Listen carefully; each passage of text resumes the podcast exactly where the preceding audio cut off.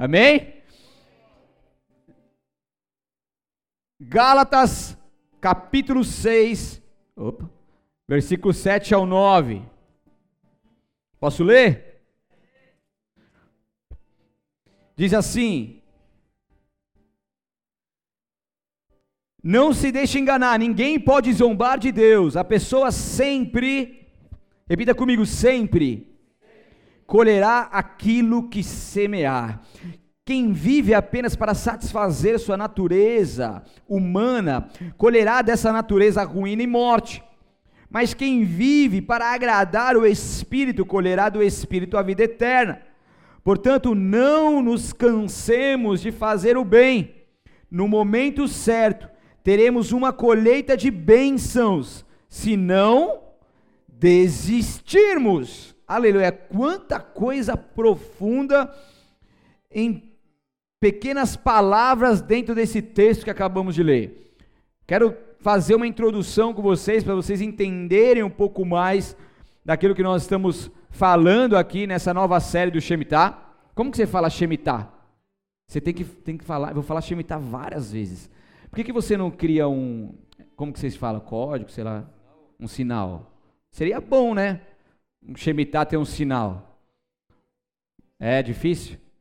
Shemitah, descanso, né? Pensa nisso aí, porque eu vou falar Shemitah, por exemplo, só agora eu já falei uns 5, 6 Shemitah. Shemitah, Shemitah, Shemitah, né? Os dedos dele vão ficar... Não, só uma dica, eu estou preocupado com você. Na verdade, não estou, porque eu vou ficar pregando aqui, eu não estou nem aí, porque se eu ficar preocupado, eu, eu me perco. Estou brincando. Onde eu estava mesmo? Então, aqui nesses versículos, nós vemos vários ensinamentos da parte de Deus, vários princípios profundos que nós precisamos entender. Eu vou dar uma introdução e depois a gente vai entrando aqui no texto e a gente vai decolando, mas muito, muito alto. E vamos aprender bastante coisa aqui. Amém? Então comigo? Então não se distrai, que você, você boiar aqui, boiou o sermão inteiro, tá? Se atente aí. Tiver com sono, você repreende o espírito sono. você manda embora. Então, aqui mostra que ninguém pode zombar de Deus. A pessoa sempre colherá aquilo que semear. Então eu quero te dizer algo, a, lei da semeadura ela é para todos. As sementes tão boas ou ruins, elas vão vingar.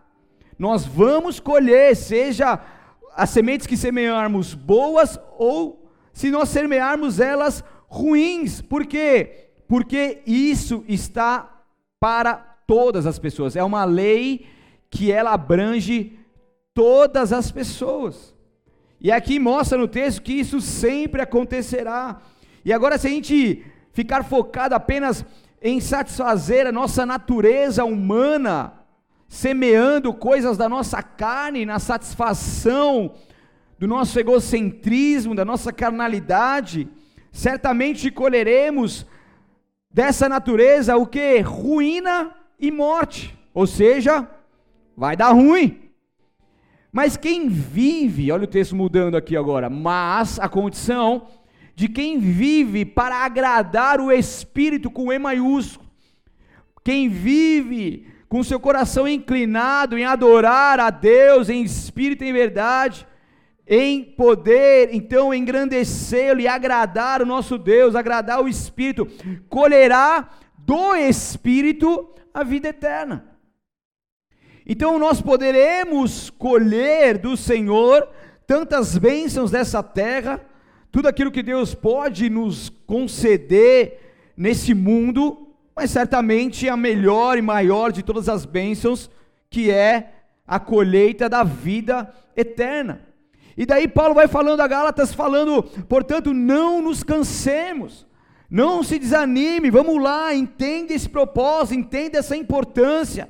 Não canse de fazer o bem, não canse de perseverar, não canse de insistir, não canse de semear boas sementes, porque no momento certo teremos uma colheita de bênçãos se condição não desistirmos. Então aqui está falando: se você perseverar, se você avançar, se você não se conformar com este mundo, se você não se cansar de fazer o bem, e mesmo em meios de dificuldades, em mesmo a um cenário caótico, você continuar com um compromisso com Deus de semear boa semente, certamente, certamente você receberá uma colheita de bênçãos no momento certo. Então, aqueles que estão posicionados, aqueles que entendem de ciclo, aqueles que entendem de estação, aqueles que estão conseguindo se conectar nesse ambiente profético que nós estamos inseridos e nessas palavras proféticas dessa nova série, vai entender que cada semente, por mais que você joga a semente lá na terra, você não vê ela crescer, você não vê ela, ela começar, a, a, o broto começar a vingar, germinar, você não consegue ver, você só vai ver depois que houve houve muito crescimento para debaixo da terra, e quando sai aquele pequeno caule para fora, é sinal que já houve muito crescimento lá embaixo, e quando isso for notário, notório, você vai receber essa colheita de bênçãos, se você não desistir, isso virá no momento certo. É no meu momento, é no meu tempo, é no meu cronos. Não, é no tempo de Deus, o tempo perfeito de Deus, e há tempo para todas as coisas. Mas eu preciso continuar semeando, insistindo e não desistir. Fala para o seu vizinho, você chegou até aqui e você não vai desistir. Então, a cada ciclo de nossas vidas, nós temos que dar o nosso melhor. Já teve aquela sensação, meu, podia ter feito melhor e não fiz? É horrível, não é? Cara, eu podia ter feito melhor, eu podia ter, ter trabalhado melhor, eu podia ter feito uma palavra melhor, eu podia, eu podia, eu podia ter me dedicado mais, e você não conseguir fazer isso, isso é horrível. Então, tudo que vier à nossa mão para fazer, nós devemos fazer com excelência. Nós temos que dar o nosso melhor, temos que ser intensos e radicais. Eu gosto das palavras. Intensidade e radicalidade. Uau. Fala aí, Valdão. Intenso e radical. Se for, vamos até o fim. E se é para ser, vamos ser direito. Não é, não é frio nem morno, é quente, é queimando. Famintos e sedentos com um coração ensinável disposto a obedecer e aprender, porque tudo aquilo que semearmos, colheremos. Então, se eu tenho esse coração disposto, esse coração ensinável, eu estou querendo aprender, eu estou ouvindo uma palavra aqui, poxa, isso é verdade, eu quero que isso seja vida para mim também. Certamente nós estaremos semeando boas sementes, essa humildade que nós temos. E eu tenho muito temor com essa lei da semeadura, e desde a minha conversão eu carrego esses versículos para comigo, porque eu sei que ciclos não resolvidos lá atrás, eles vão ser como um fantasma nas nossas vidas mais para frente. Então, na minha vida, na minha trajetória, desde a minha conversão, eu sempre procurei não deixar nenhum resquício para trás, nenhum ciclo aberto que deve ser fechado, nenhum mal entendido para trás. A minha busca sempre será de poder deixar as coisas em ordem para que nós, não, para que eu não possa viver algo de novo daquele ciclo que era para ser fechado. E é, e é, isso que nós devemos fazer, é não deixar nenhum ciclo aberto, não deixar nenhuma brecha para trás. Por quê? Porque essa brecha para trás, não resolvida, mais hora ou menos hora, isso vai ser cobrado de você. Por quê, pastor? Porque está profetizando? Não, porque a lei da semeadura é para todos nós. Estão comigo ou não? Vocês conseguem entender? Conseguem? Estou me fazendo entender aqui? Exemplo: casamento. Tem uma mulher abençoada na minha casa. É uma. Sabe aquela palavra que ferro afia com ferro? Acho que é Provérbios 27, né? Acho que é isso. Então é isso. E daí, tipo assim, falou alguma coisa que não a agradou, alguma coisa que que ela está falando, está vendo que está errado, não está sendo bom para ela, cara, quem sou eu para ficar com aquilo, com aquele orgulho no meu coração? Ah, isso aí é frescura, isso aí não tem nada a ver. A gente tem que trabalhar com o sentimento dos outros. Se a gente ama incondicionalmente e o homem tem que amar a esposa como Cristo amou a igreja e deu a sua vida por ela, então aquilo que ela fala, por mais que seja para mim uma besteira ou algo nada a ver, eu entendo que isso não é uma besteira, que isso é algo que deve ter ter atenção suficiente para que não fique nenhum resquício para trás. Então é isso, amor. Então tá bom, então vamos resolver aqui. É isso, pronto, acabou. É o cartão de crédito que você quer? Toma, vai lá, passa.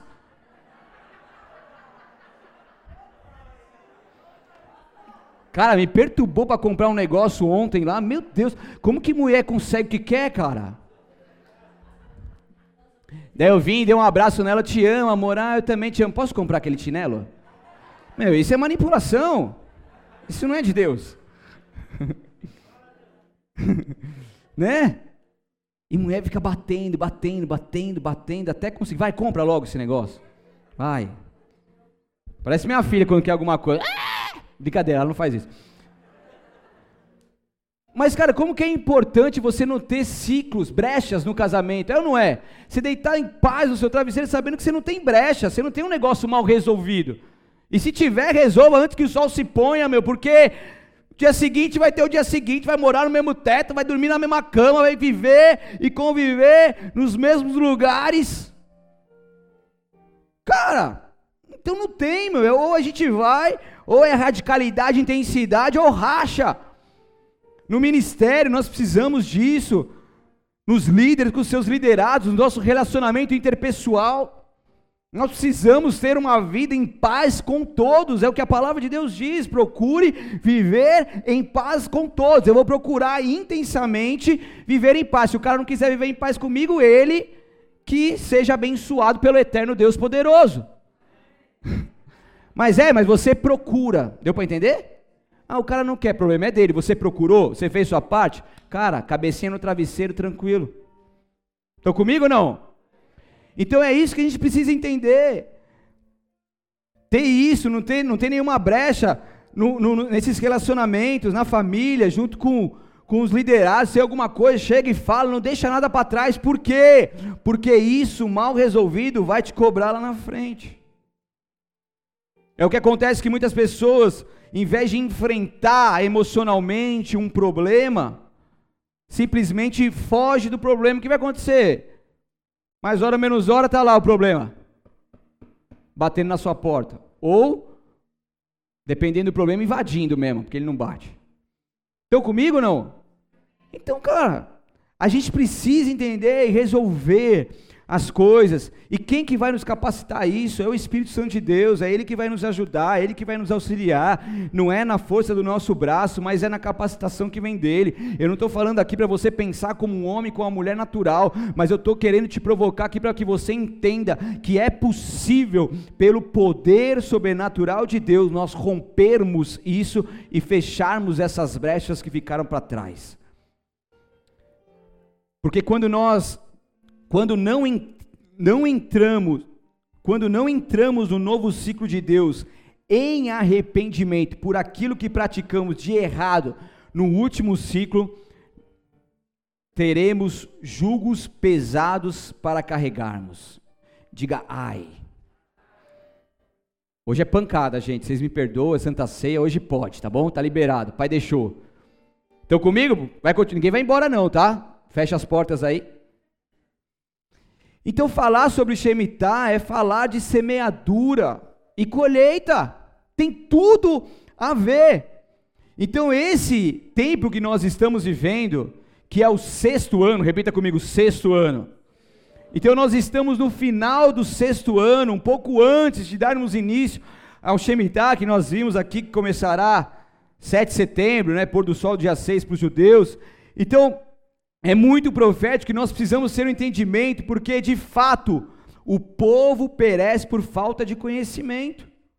E quando a gente não tem esse conhecimento dos ciclos, do tempo de Deus, da vontade de Deus, a gente perece e a gente vai sofrer com isso.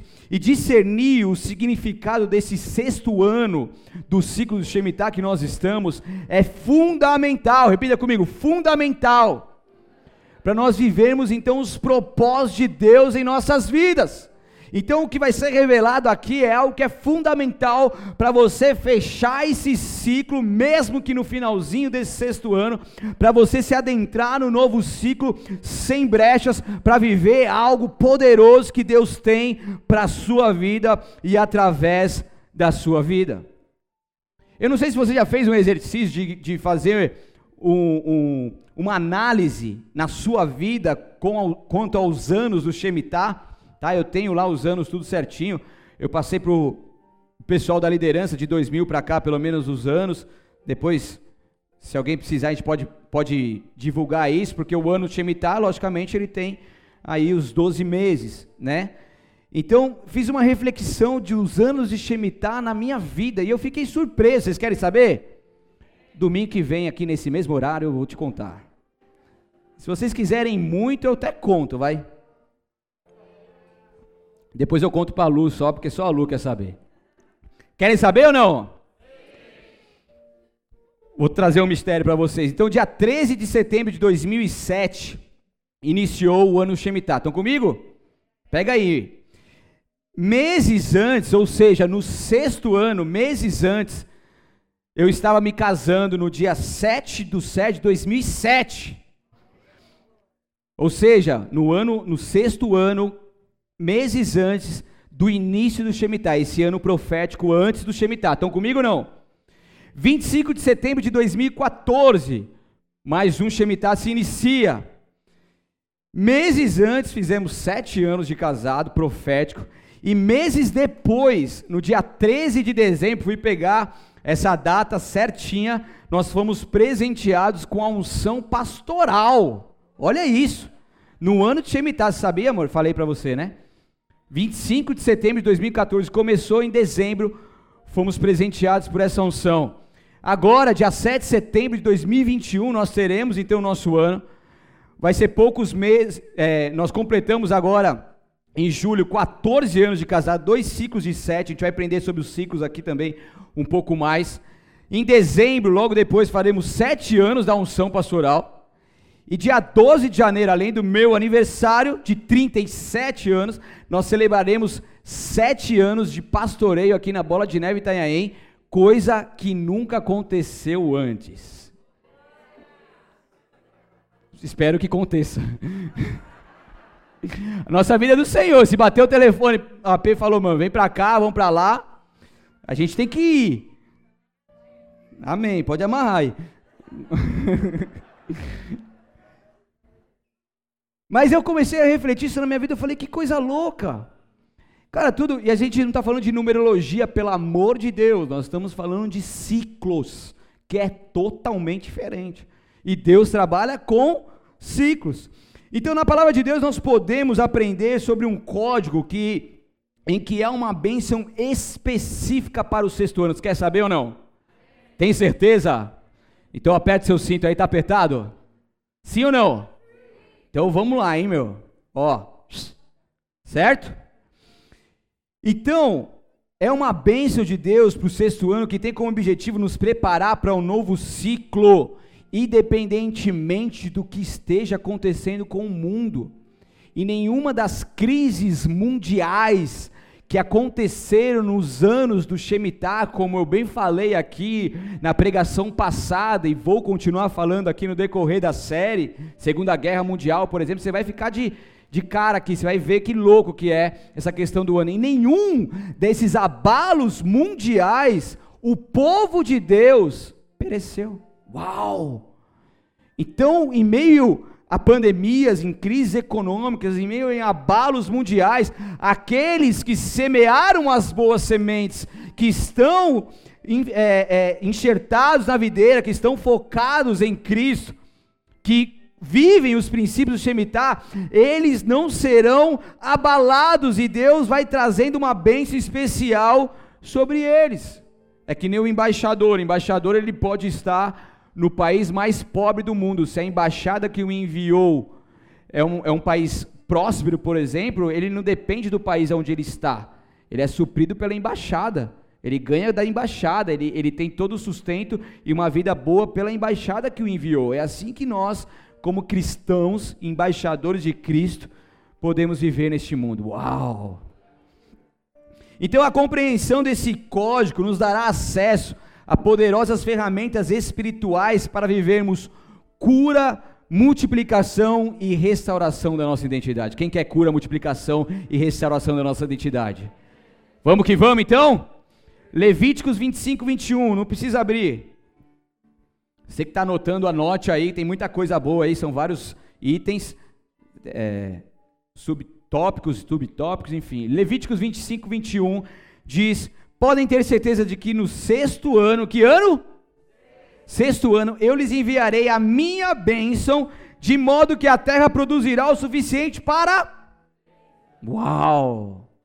Poxa, aí foi demais. Então o povo de Israel, ele entendia isso, o povo ainda entende isso, e quem entende ciclos entende que no sexto ano, Deus ele libera uma bênção para o novo ciclo do Shemitah, que é suficiente para três anos, é uma bênção tríplica da parte de Deus três vezes mais daquilo que Deus tem para nós, porque no sexto ano consiste em uma bênção de multiplicação poderosa do Senhor.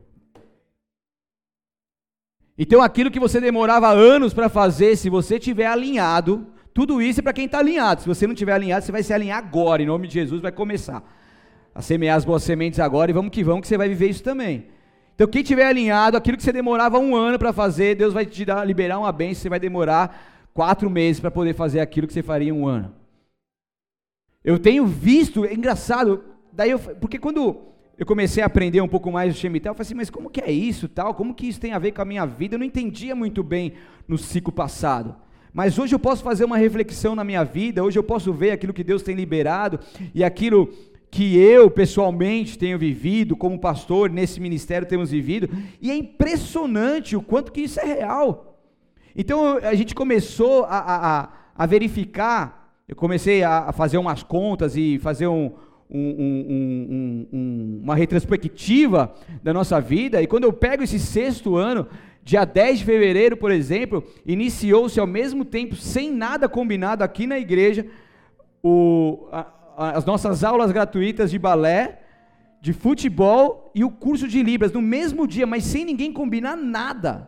Balé e futebol sim, porque era da mesma coisa, mas aí o Libras também. Em junho aconteceu o início, então no mês de junho agora, mês passado, retrasado né, no caso, aconteceu o início do Believe panificadora e também da oficina de costura. E sabe o que eu estou vendo? Eu estou vendo que Deus está nos permitindo trabalhar menos braçalmente, digamos, de se desgastar mais braçalmente, e nós temos visto que as sementes que nós temos semeado, elas têm multiplicado muito mais. Vocês estão comigo? Antes eu tinha que fazer muita, muita coisa para conseguir ver a produção de algo. Hoje nós temos visto, logicamente, com essa família abençoadíssima que entende e se alinha, a gente tem visto que o trabalho e a, e a, conexão dessa família tem feito com que a gente viva com o ministério coisas multiplicadas que não antes vivíamos e que nem imaginávamos. E assim, gente, eu fico. Cara, às vezes eu fico. Por isso que eu não me contenho, né? O pastor e a secretária que fica doida comigo. Meu, me acompanha aí, porque não dá, mano. O negócio é a milhão. Mas Deus vai fazendo todas as coisas e Deus tem aberto muitas outras portas que em tempos oportunos eu estarei compartilhando com certeza com vocês. Mas por quê? Porque existe uma bênção da multiplicação. Quem está comigo aqui? Posso continuar? Daí eu vou começar a pregar agora. Tô brincando, já comecei, né? Mas eu quero, eu quero focar sobre uma pessoa da Bíblia Sagrada que entendeu dos ciclos, aplicou e viveu algo poderoso que é Jacó. Já preguei sobre Jacó, o ramo frutífero, é, e já preguei algumas coisas aqui. Jacó tem uma, uma história muito linda, muito poderosa, muito maravilhosa, mas eu pude aprender aqui algo muito poderoso também da parte de Deus que a gente vai aprender junto nessa noite, ok? Então ele entendia de ciclo, ele vivenciou o melhor de Deus, tanto para sua vida, para sua família e para as inúmeras gerações que vieram após ele. Para quem não conhece a história de Jacó, vai ler na Bíblia de Gênesis 30. Não, é sério, mas depois você lê na sua casa, Gênesis, a partir do Gênesis 30, pode ler um pouco antes, e daí você vai aprender um pouco mais. Eu vou dar uma pincelada aqui, mas quem já entende a história vai saber. Quem não entende vai saber também um pouco. Que para quem não conhece a história de Jacó, Jacó ele saiu da sua terra natal. Ele é o enganador, aquele que trapaceou e pegou o direito da primogenitura de Esaú. Ele saiu fugido da sua casa com medo de Esaú matar ele. E ele foi para uma terra de Labão. E ali então ele trabalhou durante dois ciclos de sete anos. Olha comigo, olha o mistério dois ciclos de sete anos para que pudesse casar-se com Raquel. Ele, era, ele enganou e foi enganado. Lei da semeadura. Daí trapaceou Esaú, Labão, falou: Vem cá, espertão, vai lá, trabalha sete anos. Toma aqui a mulher. Ele pensando que ia estar com a Raquel, vai lá, tira o véu, quem que é? Lia. Daí já estava lá mesmo, já. Ah, vai, vai, vai você mesmo, não tem tu, vai tu mesmo. Mas naquela época podia, poligamia, tá? Então isso aqui era algo que poderia acontecer na época. Então Labão engana Jacó e dá Lia no lugar de Raquel. Mas aí então Labão, Labão não, Jacó tem que trabalhar mais um ciclo de sete anos para poder então de fato estar com Raquel como sua esposa. Gênesis 30, 25. Se você quiser abrir a sua palavra em Gênesis 30, permanecer com ela aberta, a gente vai lendo diversos versículos aqui e a gente vai entendendo um pouco mais. Amém? Vamos que vamos, vou correr aqui para a gente ficar no horário. Estão comigo? Estão gostando? Então, Gênesis capítulo 30, versículo 25 diz que logo depois que Raquel deu a luz a José, Jacó disse a Labão: Por favor, libere-me para que eu volte à minha terra natal. Então, entenda uma coisa: no final do terceiro ciclo de sete anos, a gente vai ler aqui um versículo com essa referência, algo mudou sobre a vida de Jacó. Então, Jacó, vamos lá comigo, recapitulando: trabalhou sete anos Lia mais sete, Raquel, sete mais sete. Uau! E daí então nasce José. José nasceu depois de mais seis anos que ele tinha. Eu vou trazer a referência para vocês. Ou seja, nós estamos falando de 20 anos que ele estava na terra de Labão. 20 anos. 3 vezes 7 é? 21. Vocês estão bom. Tem que gente ficou com dúvida, mas quem não ficou é 21, tá? 21 anos. Então ele estava no vigésimo ano. Dois ciclos de sete já tinham terminado. Ele estava então termin... ele estava então no sexto ano do terceiro ciclo para se adentrar no ano 21. Vocês estão comigo ou não? Vocês conseguem compreender? Quem bugou aí? Alguém bugou? Eu falo de novo. Ninguém bugou. Sinal que vocês estão todos entendendo. Depois eu vou perguntar um para um, quero ver. Cadê? Então, 7 mais 7, 14. Depois ele, ele estava seis anos trabalhando, rumo ao sétimo, rumo a se adentrar o Shemitah. Era 20 anos que ele estava na terra e algo mudou. O seu som começou a ficar meio estranho com, com, com, com Jacó. E daí, sabe o que o sogro fez? Reduziu o salário de Jacó. Sabe quantas vezes? Quem sabe? Não, não é sete. É que vocês foram no, no vocês foram no, no, no, básico, né? Quem sabe vai ganhar um bombom, vai. Quem falou 10? Tatá vai ganhar um bombom depois. Pastora, providencie o bombom para ela, tá? 10 vezes. Alguém já teve diminuição salarial? Levanta a mão aí. É horrível, né, meu? Agora imagine 10 vezes. Você é louco, vai sobrar o quê 10 vezes diminuído? Hã? Você é doido. 10 vezes diminuído, daí esse 10 também tem algo aí por trás que fala da totalidade e tudo mais, do tempo encerrado ali, que... Hã? Você está me, me desconcentrando. E daí, essa diminuição salarial era para quê? Para distrair Jacó. Repita comigo, distrair. Os presbíteros que deviam dar mais exemplos não param de rir na minha pregação. Né? Não, tudo bem. Minha memória é muito boa. Mas eu não vou semear na carne, semear no espírito. Então, para Jacó viver os princípios de Deus, ele continuou prosperando, seus animais continuou multiplicando, Labão reduzindo seu salário, falou assim: agora você vai ter só os animais salpicados. Beleza, ele fazia uns esquemas lá, e daí nasciam os animais salpicados. Não, de brincadeira. Então faz o seguinte, agora os animais que você vai ter, só os listrados. Ele fazia um esquema lá, que Deus dava estratégia, sabedoria, não vou entrar no assunto aqui, e nasciam os animais Uau! Nada poderia impedir Jacó de prosperar. Por quê? Porque ele estava aliançado com o Eterno. Gênesis 30, 43 diz: o resultado foi que Jacó se tornou muito rico, dono de grandes rebanhos e também de servos e servas e muitos camelos e jumentos. Só que estava chegando mais uma transição de ciclo. Repita comigo: transição de ciclo. E é aí que mora o perigo. Toda transição de ciclo tem luta que você nem imagina. E eu estou te preparando para algo que já está acontecendo, talvez você já está vivendo, ou se você já vai estar preparado, porque Deus ele vai te capacitar a não se render, a não se distrair. Então Jacó estava prestes a romper o último sexto ano e vir e virar para o sétimo, numa transição de ciclo, mas ele precisava agir por fé. Ele estava indo do 20 para o 21 anos que ele estava ali com Labão e ele precisava tomar uma atitude, senão ele perderia tudo e continuaria vivendo num jugo de escravidão por Labão.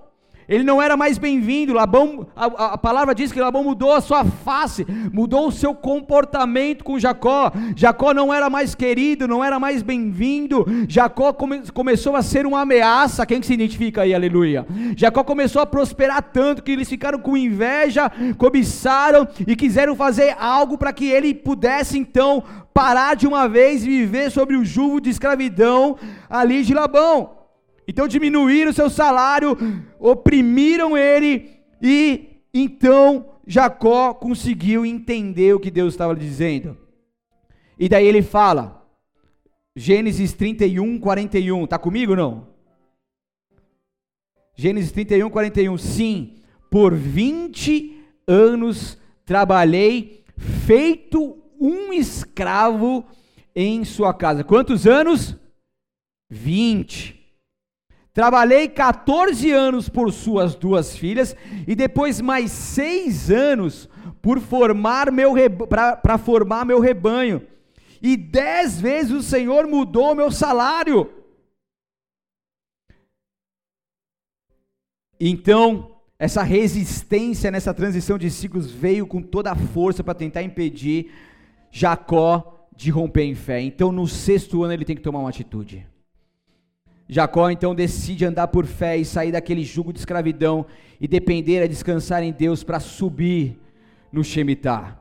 Jacó, então, ele sai das terras de Labão, ele vaza de lá, ele vê que não tem mais jeito de ficar lá, rumo à sua terra natal depois de 20 anos. Ele sai da sua zona, querendo ou não, era uma zona de conforto, ele tinha ali toda a sua propriedade, ele tinha toda ali estabilidade, apesar das opressões, era a sua zona de conforto, mas ele então decide romper em fé e sair daquele lugar, tendo o caminho de volta para a sua cidade natal. E é por isso que esse título dessa pregação é o caminho de volta, e você vai entender ainda mais por conta disso.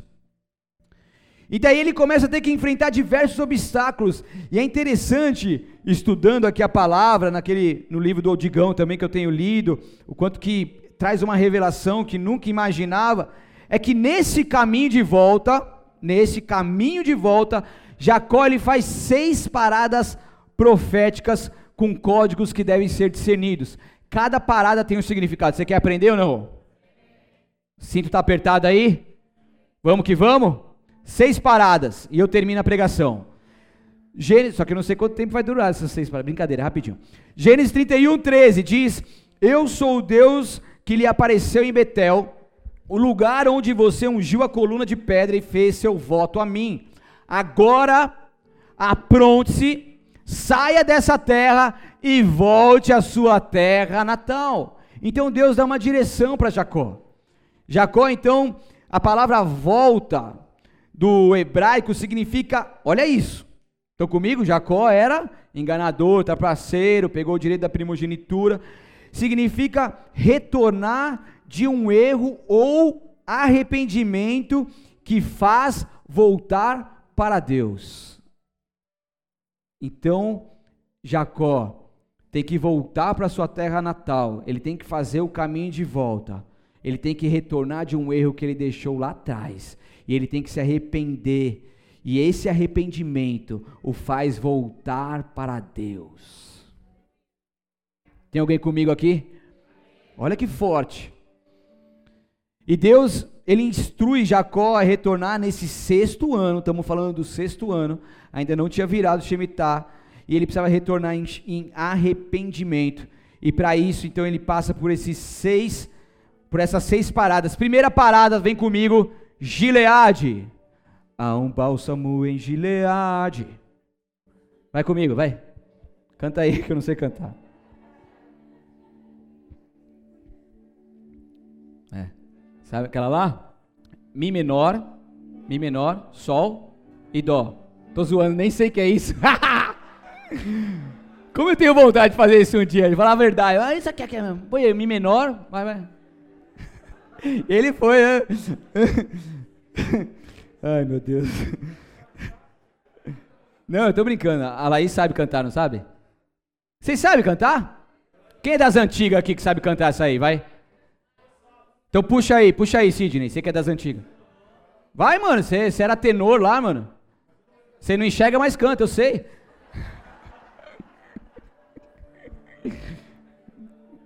Ó. Há um bálsamo. Vai meio comigo, minha voz é muito ruim.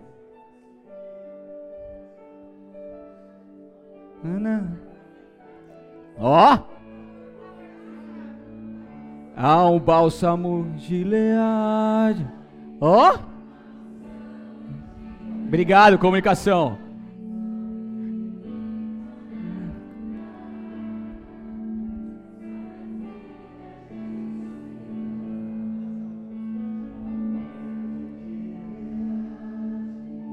Luan das antigas, sabe todas as antigas.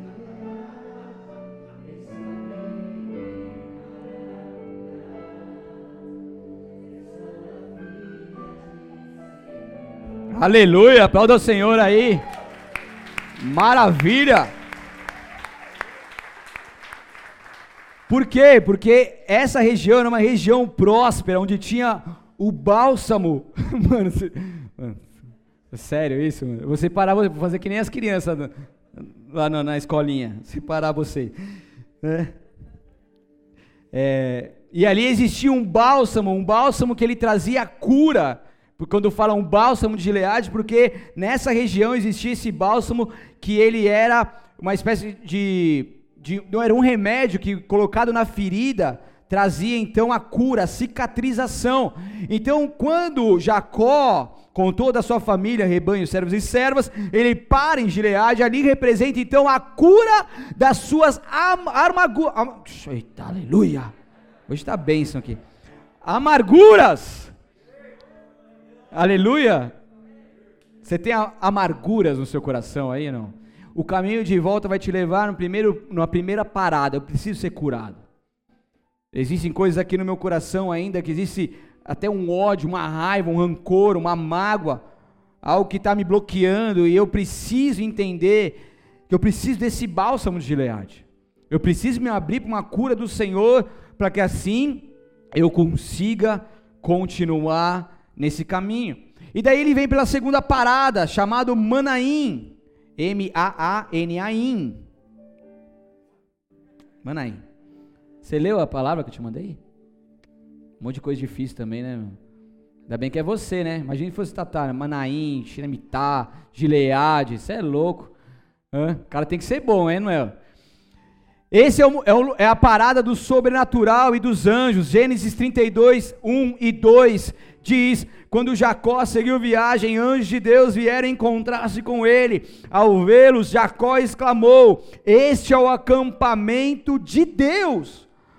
Por isso chamou o lugar de Manaim, que significa duplo acampamento, que é uma revelação das duas atmosferas física e espiritual. É nesse lugar que Jacó tem uma experiência com o mundo espiritual, aonde ele começa a entender que ele não podia mais andar somente de forma natural. Ele precisava de uma força sobrenatural. Não era mais do seu jeito, não era mais da força do seu braço, mas agora era no poder do Espírito de Deus.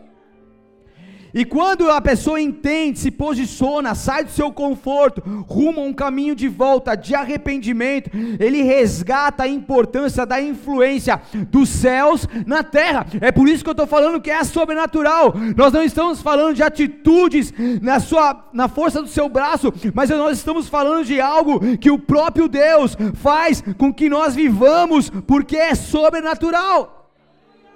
Como que você perdoa? Muitas vezes você vai pensar naturalmente, você não vai perdoar ninguém.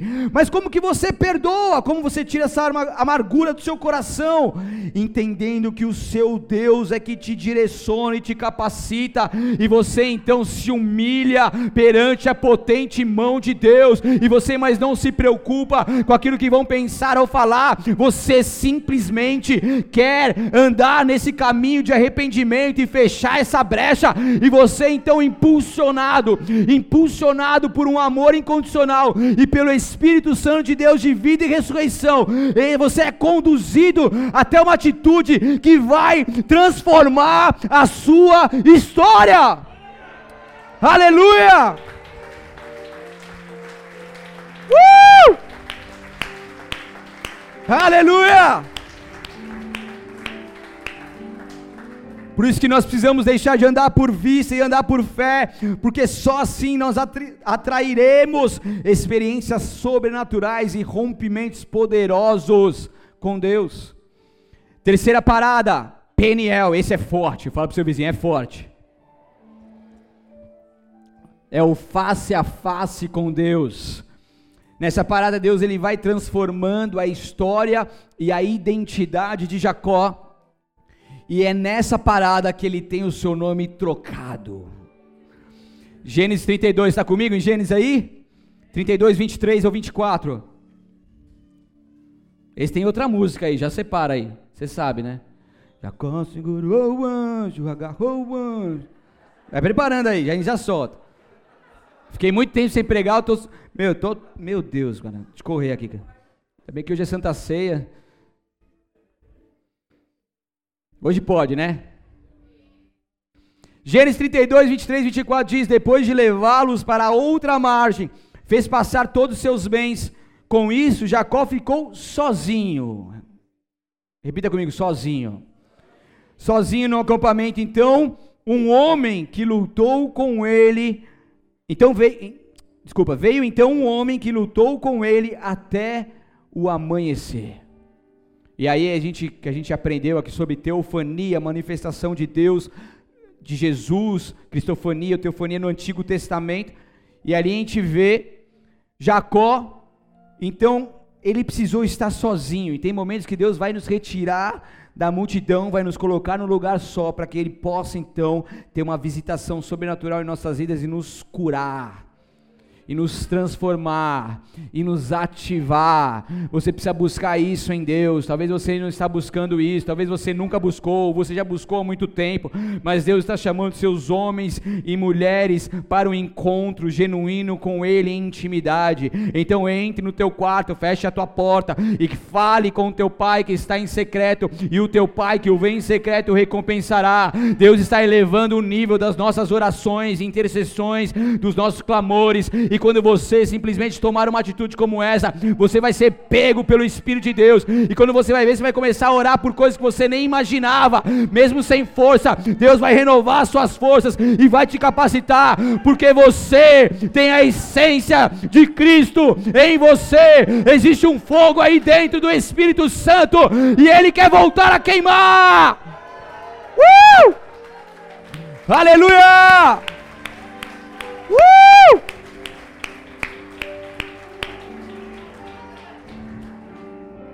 E a palavra lutou significa elevar-se, elevar-se, uma batalha nas regiões celestiais. Então teu nome é trocado, Jacó, significado daquele que segura pelo calcanhar, que ele segurou o calcanhar de Esaú, diz no ventre da sua mãe, significa também um enganador, trapaceiro ou usurpador para Israel. Aquele que luta com Deus ou uma melhor, um melhor significado, o vencedor. Então, nesse exato momento, existe uma troca de identidade, existe uma transformação genuína no íntimo do seu ser, e Jacó então não é mais Jacó, agora ele passa a ser Israel, ele passa a ser o vencedor. Gênesis 32, 30 diz: Jacó chamou aquele lugar de Peniel, pois disse: Vi Deus, teofania, face a face, e no entanto, minha vida foi poupada. Aleluia. Glória a Deus. Quer cantar ou deixa quieto? Deixa quieto, a gente está estendendo. Tá bom, vai, rapidinho. É rapidinho, só. Meu Deus, tô com calor aqui. Vai. E Jacó segurou o anjo, agarrou o anjo, show subir. E Jacó segurou o anjo, agarrou o anjo.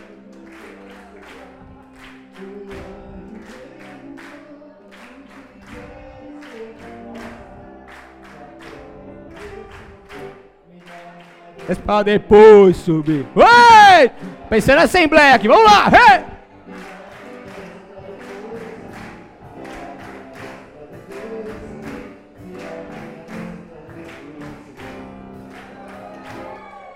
Uma salva de palmas, esse coral lindo. Já está inaugurado o primeiro coral da Bola de Neve Itanhaém. Pronto. Meu Deus, me ajuda, Senhor, me capacita para esse relógio.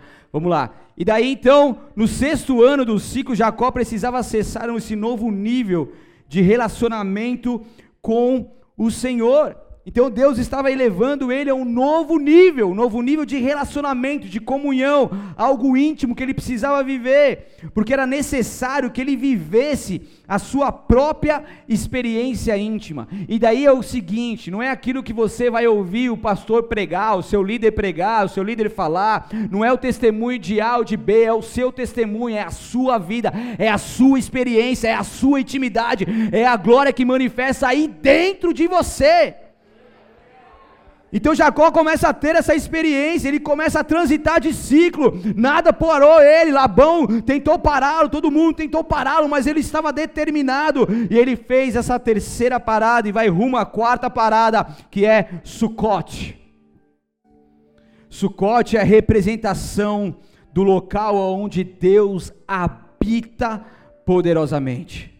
É o tabernaculou com os homens. Porque, presta atenção, apenas visitações ou experiências não são suficiente para transitarmos adequadamente no Shemitah. Algo que você vive nos cultos, algo que você vive em momentos isolados, não é o suficiente, porque Deus, Ele, Ele não quer somente nos visitar, Ele quer tabernacular, ou seja, Ele quer habitar aqui dentro de nós. Ele quer fazer morada aqui dentro. Ele quer que nós sejamos esse templo do Espírito Santo que abre o coração para que ele venha, ele habite, ele faça o que quiser, ele arrume as coisas do ele, ele arrume as coisas da nossa casa, ele possa então fazer do jeito dele. Gênesis 33, 17 diz: Jacó, por sua vez, viajou até Sucote, onde construiu uma casa para si e abrigos para os seus rebanhos. Por isso aquele lugar é chamado de Sucote. E quando nós andamos no verdadeiro arrependimento, nós preparamos um local de habitação para Ele. É onde somente o seu espírito começa a ser somos, somos conduzidos pelo Teu Espírito que habita em nós. É onde nossa vontade morre e a vontade dele vem. É onde ele passa então a viver aqui dentro e nós passamos a ser filhos de Deus. E é isso que Deus quer fazer conosco. Deus quer nos levar a esse caminho de volta de onde nós não, queríamos, não poderíamos sair, mas esse caminho de volta tem que, ter, tem que ter humildade, tem que ter arrependimento, mas enquanto nós temos isso e essas atitudes, vão nos levando a ter experiências poderosas com Deus, e quando nós vamos rompendo passo a passo, nós então, além de experiências, nós temos também o próprio Espírito de Deus habitando em nós é o dínamo, é o poder dos céus. E na quinta parada é Siquém. Siquém do hebraico significa ombro, lugar em que se carrega o peso. E quando nós não entramos no novo ciclo de Deus em arrependimento por aquilo que praticamos de errado no último ciclo, infelizmente teremos julgos pesados para carregarmos.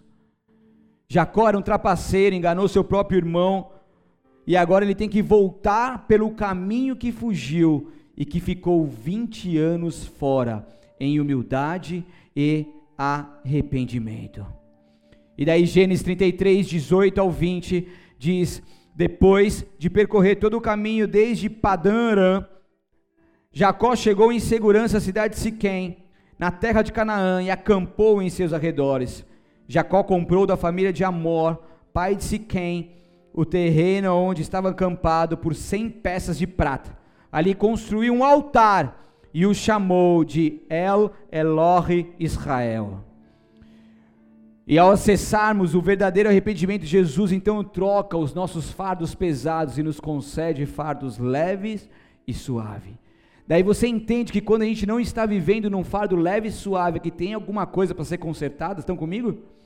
Então Deus ele está nos conduzindo, Deus está nos trazendo a memória, Deus está nos impulsionando, nos dando ousadia para que a gente possa então sair daqui com autoridade e atitude para começar a mudar algumas coisas. Porque se a gente quer transitar para o novo ciclo, a gente precisa entender que as distrações estão aí, estão tentando nos impedir. Se a gente quer transitar para o novo ciclo, a gente precisa entender que precisa semearmos boas sementes, tomarmos atitudes que vai nos abençoar para que vivamos uma bênção triplicada para o próximo ano profético que estamos a nos adentrar. E a sexta parada e última, El Betel.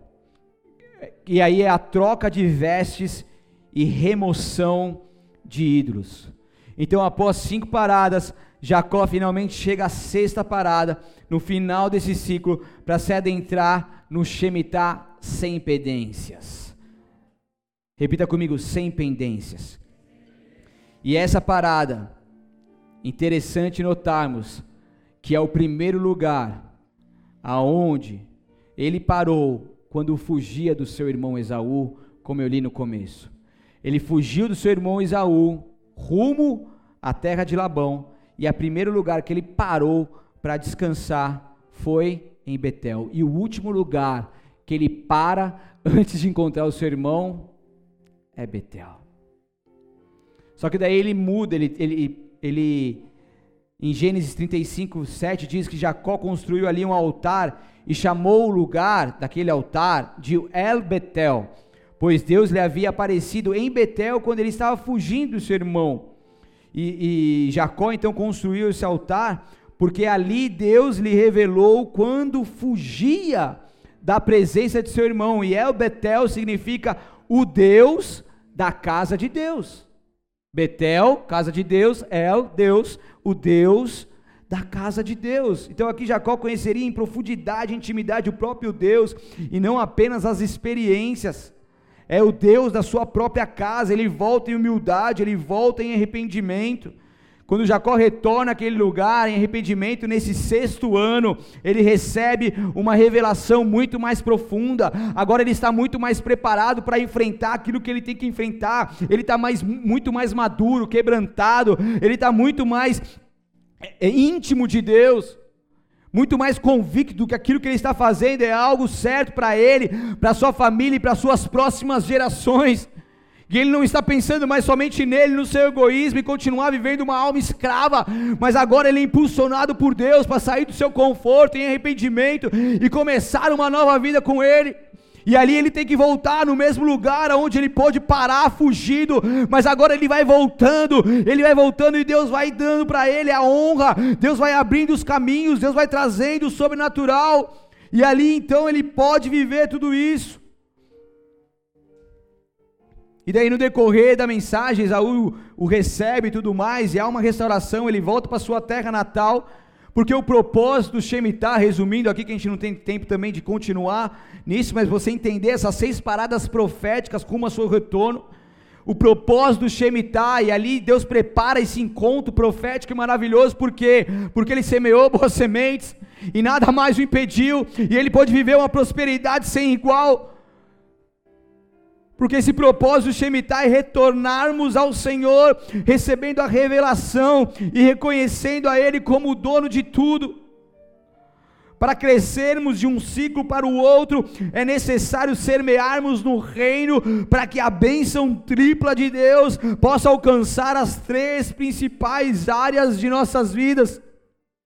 O sexto ano é caracterizado por uma liberação de multiplicação, mas infelizmente muitas pessoas por muitas pessoas não entenderem sobre os ciclos, elas são enganadas pelo inimigo e impedidas de agir. E o que o Deus está trazendo para nós nessa noite é o conhecimento, é a verdade que nos liberta, porque muitas vezes nós achamos que temos fé, mas quando ela é provada, isso que vai mostrar se temos ou não fé. E Deus está exigindo um novo nível de fé para nós. Deus está falando conosco e nos impulsionando a sair desse conforto, desses ciclos aí que não mais pertence à vontade de Deus. Deus está nos impulsionando a vivermos por fé e irmos e fecharmos as brechas que estão abertas. E o Espírito Santo, ele não é um Deus de confusão, e ele nesse exato momento ele vai te ministrando, ele vai te falando, porque não vai, você não vai conseguir transitar por um novo tempo e subir no Shemitah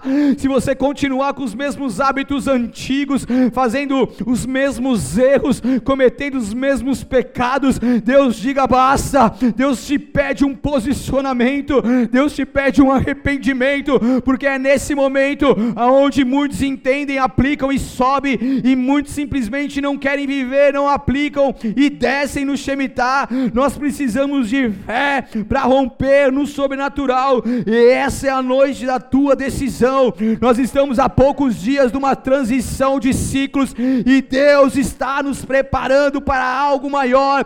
Onde estão aqueles que responderão com fé, responderão com atitude, responderão com entendimento, com arrependimento, aquilo que Deus tem ministrado nos nossos corações. Aleluia. Feche seus olhos, abaixe sua cabeça. Aleluia.